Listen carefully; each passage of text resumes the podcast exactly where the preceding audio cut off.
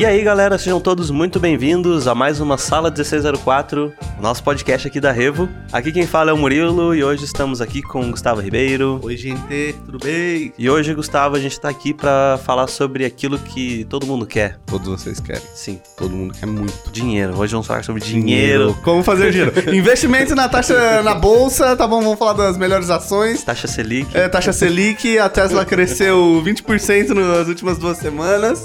Ok, Elon Musk tá lá tomando o uísque dele, falando: Toma, otário, vocês falaram que eu ia cair, não vou não, sou rei. Ah, muito bem. Eu tenho certeza que a grande maioria das pessoas que, que se desenvolvem nessa área de arte, assim como eu, quando iniciaram ou depois de iniciar, tipo, provavelmente tem algum projeto na cabeça que gostaria de concretizar, né? Exato. Seja, sei lá, uma, uma pequena animação, seja uma história em quadrinhos, seja fazer um, um filme, um longa-metragem. Então, eu tenho certeza que todo mundo já pensou em alguma coisa assim. E muita gente pergunta pra gente, né? Como que eu, como que eu faço esse projeto? Como é que eu tiro ele da, da gaveta? A gente já gravou alguns podcasts onde a gente fala ah, na questão do processo final, né? Tipo, ok, como que eu como que eu faço meu projeto? Então a gente discute sobre financiamento coletivo, a gente fala sobre editais é, do governo, né, para você financiar o seu projeto. Mas o papo de hoje ele é mais sobre como que a gente faz esse projeto dentro da nossa cabeça, como a gente organiza ele na prática. Sim, Então vamos lá, vamos falar sobre isso. bora. E se você vai continuar ouvindo, não deixe de já deixar aquele like aqui. Like, like, like, like, like. Eu não quero nem saber. Também não quero. Também não quero saber. Deixa seu like aí, deixa seu comentário. Deixa aí. E assiste esse vídeo até o fim, viu? Senão a gente vai encontrar você na sua casa. Você não vai gostar do que vai acontecer. Que é isso, Gustavo? Eu achei um absurdo isso que você falou, mas acabou de me dar um déjà vu desse momento. Sério? Você falando isso de ameaçar com essa camiseta branca, não sei. Veio aí, aqui na minha galera, aí, galera. É, eu tenho muitos déjà vus. Você tem? Ah, eu tenho, tenho, pior que tenho. Eu tenho Nossa, muito. real, real, real, real. Você tem muitos déjà vus? Deixa aí nos comentários que eu quero saber também. Deixa aí, se você tava ouvindo esse podcast, teve um déjà vu de ouvir esse podcast. Muito bem, eu acho que nessa primeira parte do, do podcast a gente poderia discutir um pouquinho sobre a gente entender como existem vários tipos de projetos diferentes. Sim, né? Então, o que eu quero dizer com isso, né? Você ouvindo esse podcast não significa que você vai realizar todos os seus projetos com uma fórmula de bolo. exato. Uma vez que o seu projeto possa ser uma série de ilustrações 3D, seu projeto pode ser uma história em quadrinhos, seu projeto pode ser uma animação. São processos que são muito diferentes um do outro. Sim. Então, como que você vê essa questão de formas diferentes de você trabalhar projetos? Sendo que ali na ficha a gente saiu com o Napo, já teve o Shimmer, que são duas, duas coisas totalmente diferentes. É Exato. tipo um mega curta 3D e uma graphic novel. Como que é esse processo de trabalhar com coisas diferentes? Acho que cada projeto tem sua abordagem, suas demandas bem específicas pra ele. No caso do Shimmer, tipo, o Shimmer é um projeto que envolveu a Peixe produzindo, o Vitor Hermachuk, a Gabi, o Vitor Rossi e, Lindner, e, Henrique o Lindner. E o, e o Lindner também, sabe? Então, eh, tinha uma produtora, uma roteirista e três pessoas ilustrando o projeto. Dentro desse processo, você tem uma coisa que é bem definida. Para as pessoas ilustrarem, a produtora precisa setar um deadline para a escritora terminar o roteiro, saca? Sem roteiro, não existe projeto que seja possível ser desenvolvido. é, as ilustrações e os quadros da graphic novel não podem ser desenvolvidas, sabe? Só que aí você tem, tipo, três processos só. Produção, escrita e pintura. Saca? É um processo que... É, e desenvolvimento dos quadros tal. Não dá pra pôr quatro, vai? Produção, escrita, storyboard e finalização dos quadros. É. São processos re- relativamente previsíveis, sabe? Tipo, Aham. a caneta não dá pau, sabe?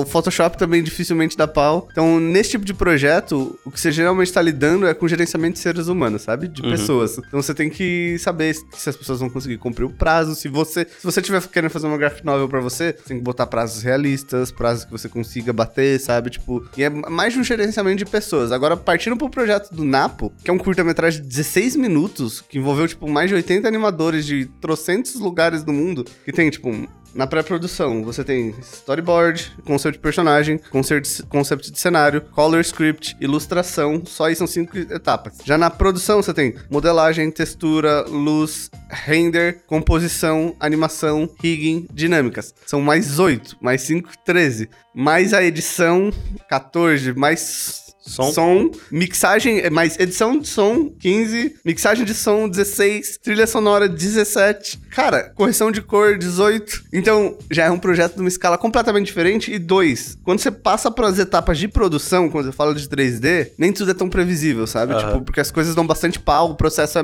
bem difícil, bem frustrante no ao decorrer dele. Aham. Então, não necess... se você não tem uma experiência prévia em fazer um projeto assim, é difícil você botar um deadline. Uhum. Porque você não sabe quanto tempo você leva, você não sabe quais os bugs que vão acontecer, sabe? Então, é, o, o primordial é que você tenha paciência e tenha prazo pra conseguir ver um projeto desse fina- finalizado. Se for um projeto pessoal que nem o nosso, que é um projeto autoral da produtora, sabe? Uhum. Tem que ter o tempo pra desenvolver todas as técnicas pra chegar no nível que você quer de produção, sabe? Mas são dois projetos completamente diferentes. E eu acho que os dois são dependentes do ser humano, só que o Napo você tem muito mais aquela parada, tipo, de limitação técnica, sabe? Uhum. limitação técnica que, tipo, pode ser, tipo, extremamente frustrante no processo, assim, sabe? Uhum. Desde a capacidade do computador até, tipo, um bug no software, que às vezes uma coisa para uma semana a produção, sabe? Aham. Então tem que haver uma certa resiliência no processo, assim. Mas quanto mais as variáveis do projeto, mais difícil, mais as variáveis, tanto de etapa quanto de pessoas, mais difícil é chegar ao fim. Uhum. Pensa que eu fiz um, o projeto pessoal supremo aí, com. Não é pessoal, um projeto autoral gigante de três anos de produção, saca? Então, desistir no meio desse projeto seria muito fácil, assim. Sim. Porque deu muita coisa errada e teve várias chances de a gente falar assim, não vai rolar nunca, assim. Sabe? Teve milhões de chances de a gente falar, não, não vai rolar esse projeto jamais. De tão treta que foi. Mas a gente acabou persistindo e acabou dando boa. Sim. Mas tem essa diferença, eu acho que é tipo, na hora de gerenciar o projeto, o fator máximo de você levar em consideração as pessoas. Aí se você tem um grupo, é o gerenciamento delas. Se você tem só você, é o seu gerenciamento, Aham. sabe? Aí dependendo da quantidade de etapas também são os problemas que cada etapa pode ter Sim. em relação à produção, sabe? Uhum. Acho que isso são diferenças a ser levadas em conta. Eu acho que também com essa questão de ser você e outras pessoas também, acho que vale muito disso de você tentar entender quais são todos os processos que você vai precisar, você saber se você pode fazer isso ou não. Eu vi isso, Isso é muito importante. eu vi muito isso no podcast que você gravou com o Vitor Hugo Queiroz. Foi um dos recentes aí, se você quiser ouvir, tipo, é um episódio show de bola. Eu tenho certeza que se você não ouviu, você vai curtir pra caramba. Sim. É, e eu vi muito isso naquela na parte quando ele- vocês discutem o, o curta que ele fez do Street Fighter. Isso, Furikazan. Ah, é. Como ele queria fazer esse projeto e ele daí, tipo, ele teve que procurar uma galera pra fazer, sabe? Sim. Então acho que isso envolve. Isso tem muito a ver com isso, né? De você reconhecer onde que você para e que você precisa de outras pessoas, né? É. E, e reconhecer uma parada. Quanto maior o projeto, mais difícil é você fazer sozinho, entende? Exato. é. E mais você tem que reconhecer que você tem suas limitações e que trazer pessoas para pro projeto é tornar ele possível, sabe? Uhum. E não o contrário. Tem gente que fala assim, não, o projeto é meu, eu vou fazer tudo sozinho, é só Ah. meu. Não, não. Quero ganhar todos os créditos. Você pode ganhar todos os créditos de um filme que não existe daí. Basicamente. Não que você não possa fazer um filme sozinho, mas é muito mais difícil. Certo, então a gente entendeu isso.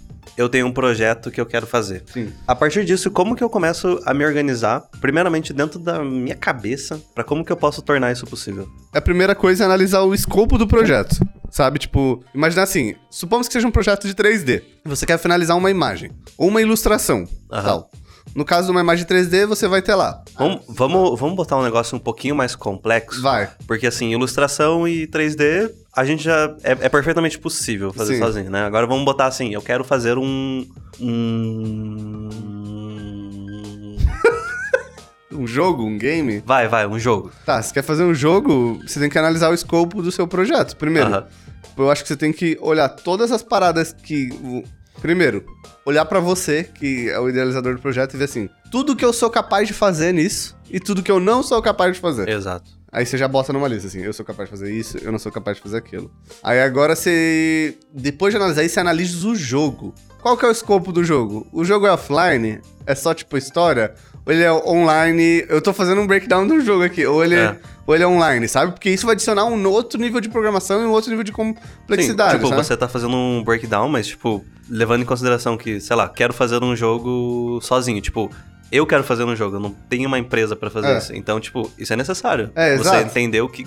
Tudo que o seu, você quer que o seu jogo faça pra ver o que, que você precisa É. fazer por ele, né? E dois, qual que é a história do meu jogo? Você tem que ter história pra fazer um, uma decupagem do, do projeto, sabe? Tipo, quantos personagens tem nessa, nesse jogo? Quantos cenários tem nesse jogo? Quantos ciclos de animação vão ter? Quantos rigs eu vou precisar? Sabe? Tipo, e daí você vai olhar assim, não, eu consigo modelar e consigo fazer a textura, mas eu não consigo fazer rigging, fazer animação, sabe? Tipo, não sei programar. não sei programar. Então você já sabe ali, ó, eu vou precisar de um rigger, de um animador e de um programador, Alguém- mínimo. Deixa eu botar mais cargos aqui. Vamos supor que você também não sabe fazer música. Você vai precisar É. de alguém pra fazer Pra a trilha a sonora música. do jogo. Exato. Tem uma é a trilha sonora e outra coisa é a mixagem do jogo, que é os efeitos. É, Sabe? Tipo, são duas coisas aí já. Então você já vai vendo que o escopo do seu projeto vai ficando mais grande, sabe? E isso não é pra desanimar, isso é pra tornar. Muita gente se desanima, ah, meu Deus, é muito difícil. Isso é pra tornar o projeto possível, sabe? Pra Sim. você fazer profissionalmente ele. Então vamos fazer assim, pra gente ficar com, mais com o pé no chão, você consegue, vamos supor que você consegue fazer várias coisas e você só precisa de um programador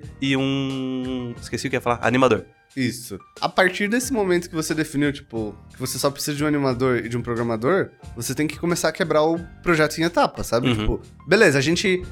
Você fez isso? Ok. Agora vamos. Você tem um roteiro, vamos fazer toda a pré-produção do, do jogo. Isso é uma coisa importante ressaltar também, que é você conseguir entender essa questão assim, você precisa começar a quebrar uma produção em suas etapas, porque quando a gente é inexperiente nessa área, a gente sempre imagina muito o produto final, É.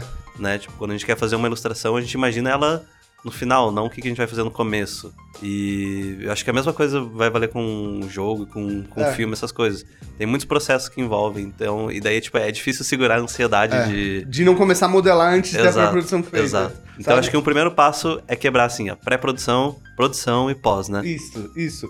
Então, se você faz uma boa pré-produção, você já sabe quantos, quantas animações o seu animador vai precisar fazer, quantos SIGs você vai ter, sabe? Tipo, e a partir da pré-produção, você já consegue delimitar os seus deadlines de produção, Uhum. sabe? Para as áreas que você sabe fazer e para as áreas que você já pode cobrar dos outros artistas, ó. Eu vou ter tantas animações, tantos riggings. Então, animador, quanto tempo você consegue me entregar 25 segundos de animação? Sabe? Aí você vai fechando os deadlines de cada pessoa Aham. sabe? E a partir disso você vai estruturando a data de quando você vai entregar o projeto. Uhum. Mas etapa após etapa é isso, sabe? Estrutura. Você vê o que você precisa lá na frente, você tentar fazer um cronograma pra isso, abre aquela planilha lá do Google Sheets, velho, Aham. e bota lá etapa por etapa. Ah, cena tal tá assim, sabe? Tipo, o level tal do jogo tá com problema, então a gente precisa resolver isso, sabe? E às vezes você não vai, quanto mais você faz, mais você consegue prever os problemas que você vai ter lá na frente. Aham. Se for a primeira vez que você for fazer, provavelmente você vai levar mais tempo do que você previa. Porque você não tá conseguindo ver os problemas que você, não- que você vai ter no meio da produção. Uhum. Isso não é um problema, isso vem com a experiência mesmo, vem com o tempo, Uhum. sabe? Então eu acho que é de você ir lá, se organizar e começar a fazer o rolê. É isso aí. E, assim, é difícil a gente dar um escopo pra qualquer tipo de projeto, porque é o que a gente comentou no começo, né? Tipo, os projetos eles vão ser diferentes. É só você. Mas eu acho que a, a máxima que a gente pode passar aqui é a máxima da pré, a produção e a pós-produção. Isso. né? É, acho que a partir disso você consegue se organizar basicamente com tudo, assim, seja se for fazer um quadrinho ou qualquer outra coisa, né? É, exato. E dois, ó, cara, tenta se manter muito organizado, não confia na sua cabeça. Usa a planilha de Google pra organizar as datas, usa o Google Agenda, sabe? Mantém tudo documentado por e-mail, usa o Trello, sabe? Usa ferramentas de gerenciamento, você tem o To-Do da Microsoft, você tem o TickTick, sabe? Que são ferramentas pra tarefas diárias mesmo, sabe? Porque quando o projeto é muito grande, esquece de tentar ver o fim dele. Tenta trabalhar um dia depois do outro. É. Porque se você ficar muito ansioso, ah, meu Deus, eu quero terminar, eu quero terminar, cara, vai ser, tipo, muito ruim pra você isso. Sim. Sabe? Então você tem que trabalhar um dia de cada vez e esperar o projeto ficar pronto. Só isso, é paciência, basicamente. Uhum. E ser honesto consigo mesmo, né? Exato. Porque às vezes. Às vezes você imaginou um negócio que é, tipo, ultra mirabolante, Isso, só que você vê que, putz, vai ser difícil. exato. E eu vou precisar gastar um milhão de reais pra fazer isso. E você só tem quinhentão na conta. É, Aí é difícil, tem- a gente tem que ser realista e pensar, ok, talvez ou dar outra jeito de fazer, ou deixar esse projeto pra outra hora. É. Enfim, é tipo isso, né? ou correr atrás até que o bagulho aconteça. É. Isso não quer dizer que, que você não tem dinheiro não pode acontecer também, sabe? Tipo, Sim, o que eu quis dizer é encontrar maneiras É, que de possa fazer- ser que não que não envolvem toda essa grana. é, sabe? que não Tipo envolve você falir. Exato. Bom, pessoal, essa sala 1604 vai ficando por aqui. Eu espero que vocês tenham gostado. Se te ajudou aí a pensar no seu projeto, não deixe de deixar aqui nos comentários. A gente quer saber também o que, que vocês pensam sobre isso. Quais são os seus projetos? Se você teve algum projeto e quer compartilhar aí alguma experiência sobre como que foi essa produção e quiser ajudar o resto da galera, também não deixe de deixar aqui nos comentários. É. Reforçando mais uma vez que esse é um tema difícil de falar, porque realmente existem diversos tipos de projetos, né? Mas vocês sabem que se vocês pedirem aqui nos comentários, a gente pode fa- falar sobre coisas específicas. Então, pô, se você quer saber como faz um jogo, como faz uma animação, como que eu organizo o meu projeto de quadrinho, então pede aqui que a gente também pode produzir esses episódios pra vocês. E é isso aí. Larga um like aqui no episódio, se inscreve no nosso canal, compartilha esse episódio com seus amigos. É isso aí, galera. Obrigado a você que ouviu até aqui, valeu Gus por ter participado. Valeu, Mu. Então é isso aí, valeu, até semana que vem, um abraço. Abraço, gente. Não esquece do like, hein?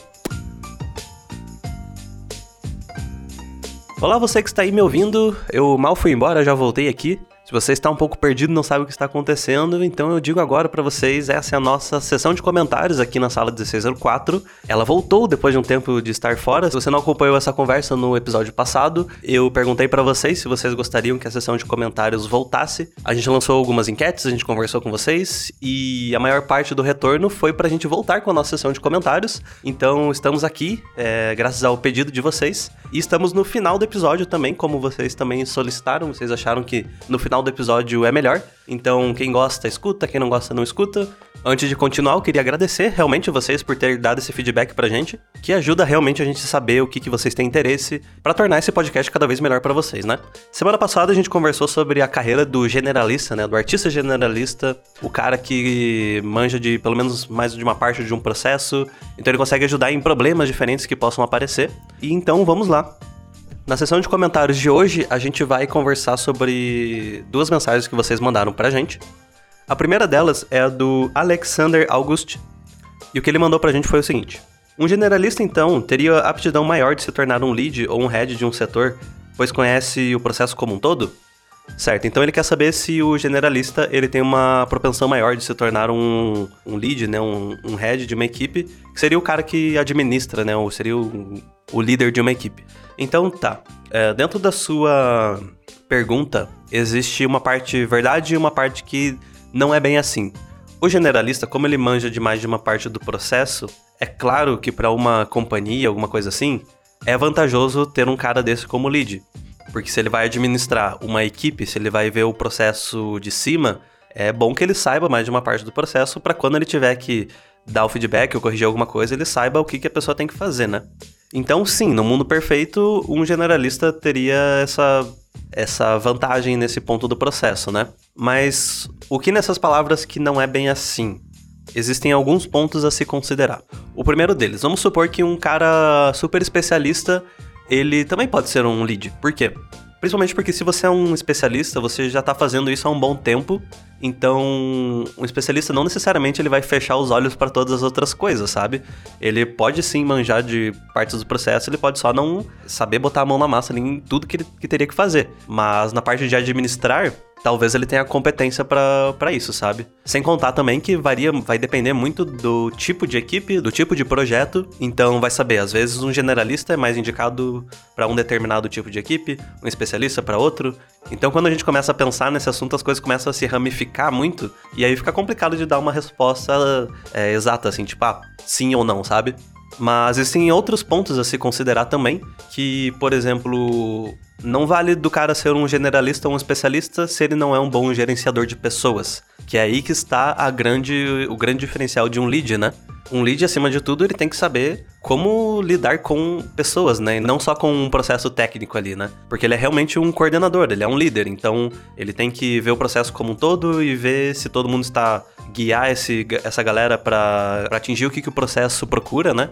Então também tem muito isso do lead ser um bom administrador de pessoas. Uh, e eu acho que um terceiro ponto que também deve se considerar, que pelo, pelo que você perguntou, estou supondo que talvez você tenha essa, essa vontade, né, de ser um coordenador de equipe.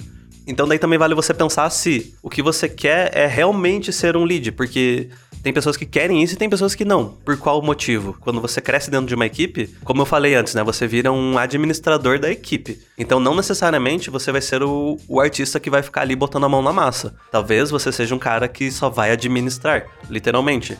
Por exemplo, tem muito diretor de arte que está coordenando aí uma, uma equipe de arte, só que o cara ele não não, não mexe com a arte tecnicamente durante todo o projeto, porque o, trabalho dele é administrar o trabalho dos outros e fazer com que esse trabalho seja conciso, né? Então vale muito aí de você pensar é, o que, que você quer, assim, você quer botar a mão na massa, você quer administrar, então são pontos importantes de ter conhecimento e saber se é isso que você quer mesmo, né? Mas é isso aí, eu espero que tenha respondido a sua pergunta e qualquer dúvida mais que tenha, você sabe que é só deixar aqui nos comentários, né?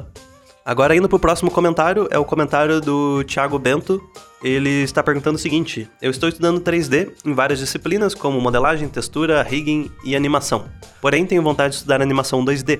Vocês acham que é misturar muita coisa ou dá para encaixar nos estudos? Muito bem, é, essa pergunta é muito frequente aqui pra gente. Basicamente é o seguinte: primeiramente, eu quero dizer que vale tudo, ok? É, desde que Desde que você consiga lidar com tudo isso, desde que você não se prejudique por causa disso, sabe? Então, pelo que você falou, você tem. Você tá estudando toda a parte do 3D, assim, desde a modelagem até a animação. E aí você teria que ver se vale a pena você partir para animação 2D, sabe? Porque todas essas áreas que você mencionou são coisas que levam um certo tempo para você aprender, né? Para você ficar bom nisso. Falando em termos de ficar bom profissionalmente, né? Então vale aí você ponderar se você tem o tempo hábil para fazer todas essas coisas, sabe? Eu vou dar um exemplo pessoal meu, né? Que eu sou um cara que eu tô eu estudo 3D e eu gosto muito de desenho e eu queria muito desenhar melhor e etc. Em um determinado momento eu pensei que eu gostaria de estudar as duas coisas juntas, mas na prática isso não é tão feliz assim, sabe? Começava, comecei a estudar os dois cada vez menos, então eu tive que tomar um partido, assim, tipo, ok, o 3D eu vou estudar profissionalmente e quando eu tiver um tempinho livre ali eu vou desenhar, sabe? Talvez quando eu já esteja num, num nível técnico que, que me satisfaça no 3D, aí eu consigo me dedicar um pouquinho mais ao 2D. Mas o que, que eu quero dizer com isso? Eu testei, sabe? para ver se funciona essa, essas duas coisas para mim. E no meu caso, eu tenho tipo de duas a três horas de estudo por dia. É claro que se você é um cara de, com muito mais horas de estudo, talvez funcione para você estudar mais de uma coisa. Mas então é, é, sempre. A gente sempre fala isso aqui na, na sala 1604, que é você precisa ver o que funciona para você. Pensa na tua rotina e vê o que você consegue encaixar. E é claro, bota em prática, né? E lembrando que se você decidiu botar alguma coisa em prática, se não tá funcionando, você não é obrigado a fazer isso pro resto da tua vida, tá ligado? Você pode, pô, não tá funcionando, então vamos remodelar aqui o que, que eu vou fazer. Outra coisa também que é muito comum quando a gente tá começando a aprender é a gente, tipo, pô, ok, eu quero fazer isso, isso e isso, mas eu também quero fazer animação 2D, então eu quero saber se vai dar certo isso, sabe?